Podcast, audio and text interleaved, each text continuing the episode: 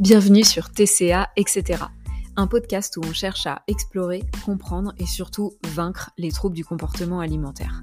Seul au micro ou avec mes super invités, on va casser les idées reçues, parler alimentation, rapport au corps, thérapie, famille, rapport aux autres.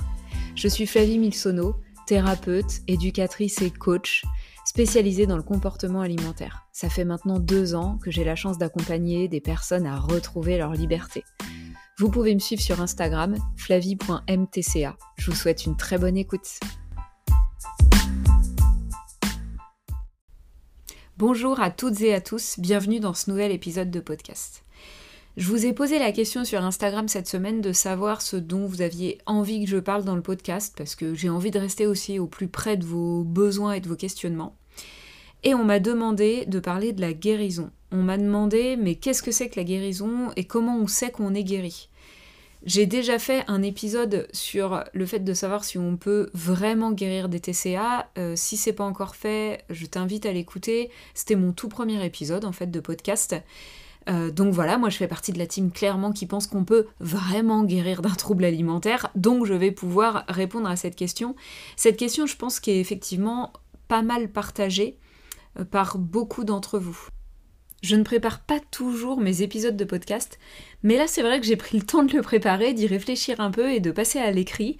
Donc d'ailleurs, petite parenthèse, si vous entendez des petits bruits de feuilles qui bougent comme ça, c'est juste que je tourne mes feuilles, que je regarde un petit peu mes notes. Parce que j'ai eu envie vraiment de rassembler mes idées, tant c'est un sujet qui me paraît intéressant et important pour vous. Ok, on parle de guérison. Déjà, on peut peut-être s'arrêter sur la définition de la guérison. La définition de la guérison, c'est la disparition totale des symptômes d'une maladie ou des conséquences d'une blessure avec un retour à l'état de santé antérieur. Ici, il y a deux choses importantes que j'ai envie de soulever. C'est la disparition totale des symptômes d'une part et le retour à l'état de santé antérieur. Et on va s'arrêter là dans un premier temps. Retour à l'état de santé antérieur. Ok, mais c'est quoi l'état de santé antérieur? Est-ce que pour toi, c'était un état souhaitable, ce qui s'est passé avant l'apparition de ton trouble alimentaire Est-ce que tu as même juste un souvenir d'avoir été une mangeuse intuitive? Moi perso, j'en avais aucun. Pourtant, on est tous censés naître comme des mangeurs intuitifs, et avant d'être formatés dans notre comportement alimentaire par tout un tas de choses et par tout un tas d'événements, eh bien, on est mangeur intuitif complètement régulé. Sauf que, quand c'est pas le cas, c'est comme s'il y avait quelque chose à complètement réinventer finalement, comme si tu te disais, bah oui, mais là, retour à l'état de santé antérieur, moi finalement, guérison de TCA, c'est souvent bien plus souhaitable de repartir de zéro. Et puis, l'état antérieur de santé, ce qui s'est passé juste avant l'émergence de tes troubles alimentaires, c'est aussi ce qui a été le terrain fertile à l'apparition de tes TCA. Et donc là encore, c'est sûrement souhaitable de construire de nouvelles bases parce qu'il y avait quelque chose chez toi de suffisamment anxiogène, de suffisamment compliqué à vivre pour que tu aies besoin de développer un trouble alimentaire.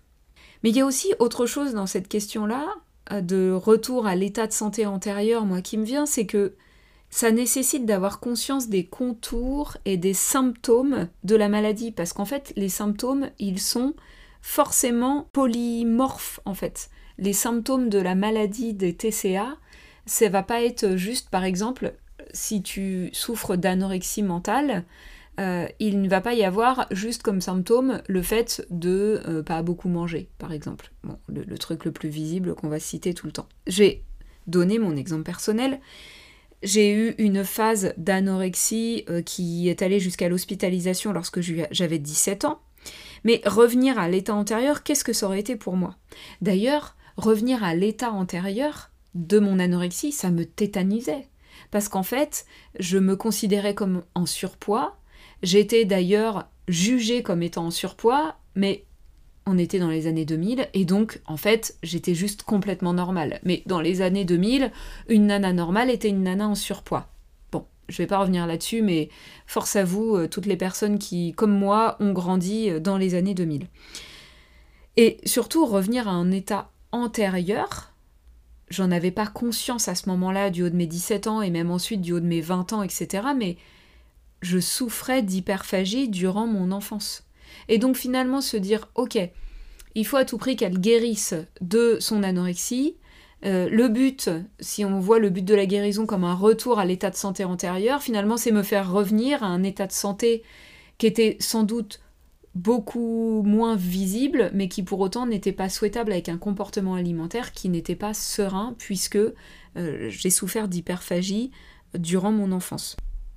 Donc cette histoire d'état antérieur, quand on souffre de troubles alimentaires, moi je pense que c'est pas une bonne base euh, pour se dire ok, vers quoi je vais dans la guérison et surtout comment je peux me dire que je suis guérie.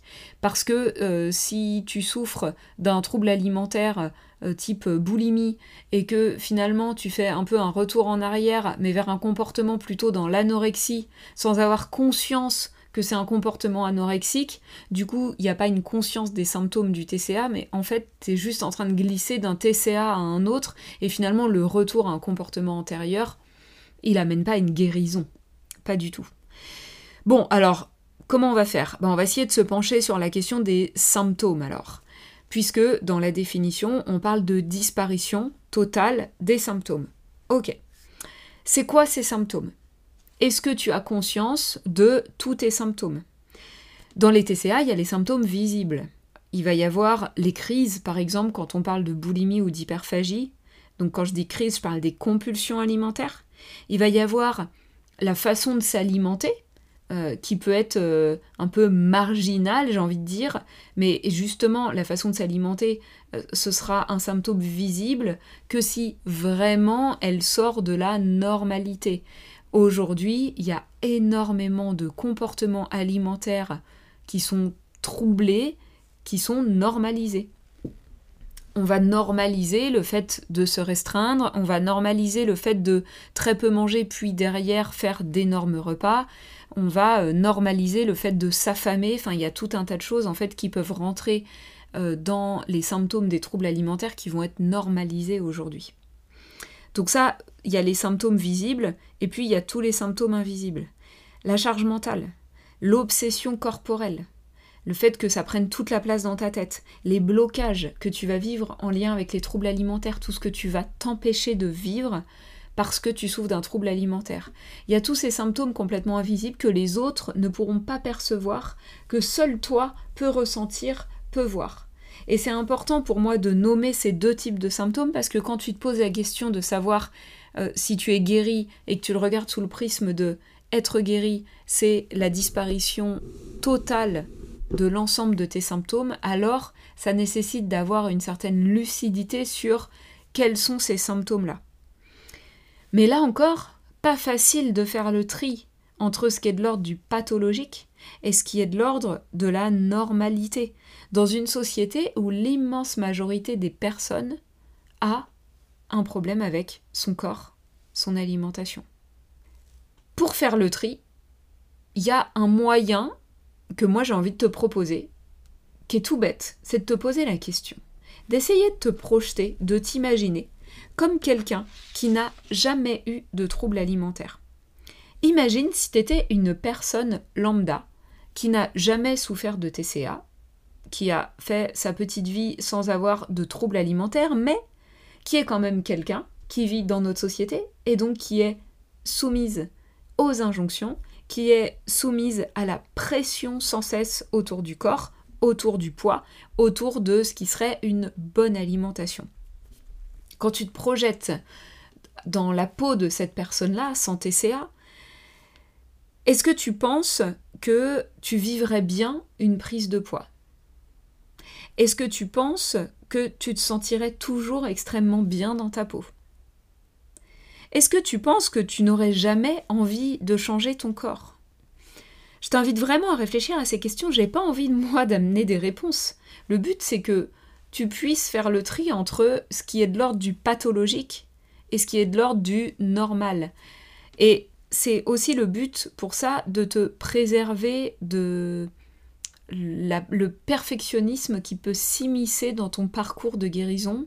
Et quand on arrive au point à te dire, ok, est-ce que je suis guérie ou est-ce que j'en suis euh, Sans doute qu'il y a ces questions-là qui sont en jeu de dire, ouais mais en fait j'aime pas trop mon corps et puis parfois j'ai des pensées de régime qui débarquent et puis euh, c'est vrai que si là je m'imagine prendre 10 kilos je pense que je le vivrais mal. Oui ok. Mais est-ce que c'est vraiment lié au fait que tu sois encore dans un TCA ou est-ce que n'importe quelle personne lambda vivant dans notre société avec tout ce tas d'injonctions le vivrait aussi exactement de cette manière-là? Finalement, la limite entre le pathologique et le normal, même si je suis pas fan de ce mot-là, elle peut paraître super fine. Mais elle se situe dans l'ampleur, dans la force que tout ça, ça va prendre. Le fait de se sentir parfois mal, d'avoir envie de mincir, c'est pas la même chose que d'organiser toute sa vie autour de son poids et de l'envie de maigrir, et de se priver de tout un tas de choses en lien avec ça et de ne penser qu'à ça tout le temps. Et puis, j'ai envie d'ajouter que si tu te poses la question de où tu en es, de savoir si vraiment tu es guéri, c'est sûrement que tu as déjà parcouru beaucoup de chemins et peut-être que tu as oublié la puissance de ce que tu vivais, de cette obsession, de cette charge mentale H24 autour de la nourriture. Pour terminer cet épisode autour de la guérison, ça m'a semblé important de se poser la question de c'est quoi la guérison versus la rémission. Du coup, bah, je suis allée chercher la définition de la rémission. Et c'est l'atténuation ou la disparition momentanée des symptômes d'une maladie aiguë ou chronique. Donc aigu ou chronique, aigu c'est juste que c'est euh, plus rapide, plus passager, chronique, voilà. Donc les TCA, on est clairement dans le chronique. Donc atténuation ou disparition. Bon, on va rester effectivement sur le sujet de la guérison, donc nous on cherche la disparition. Effectivement, si tu sens qu'il y a une atténuation de tes symptômes, bah c'est signe que tu es sur le chemin de la guérison et peut-être a priori qu'on pourrait nommer ça comme étant une rémission. En tout cas, ce qui moi m'intéresse là, c'est la question du temps. Et en fait, on voit bien que la différence majeure entre la rémission et la guérison, c'est ça.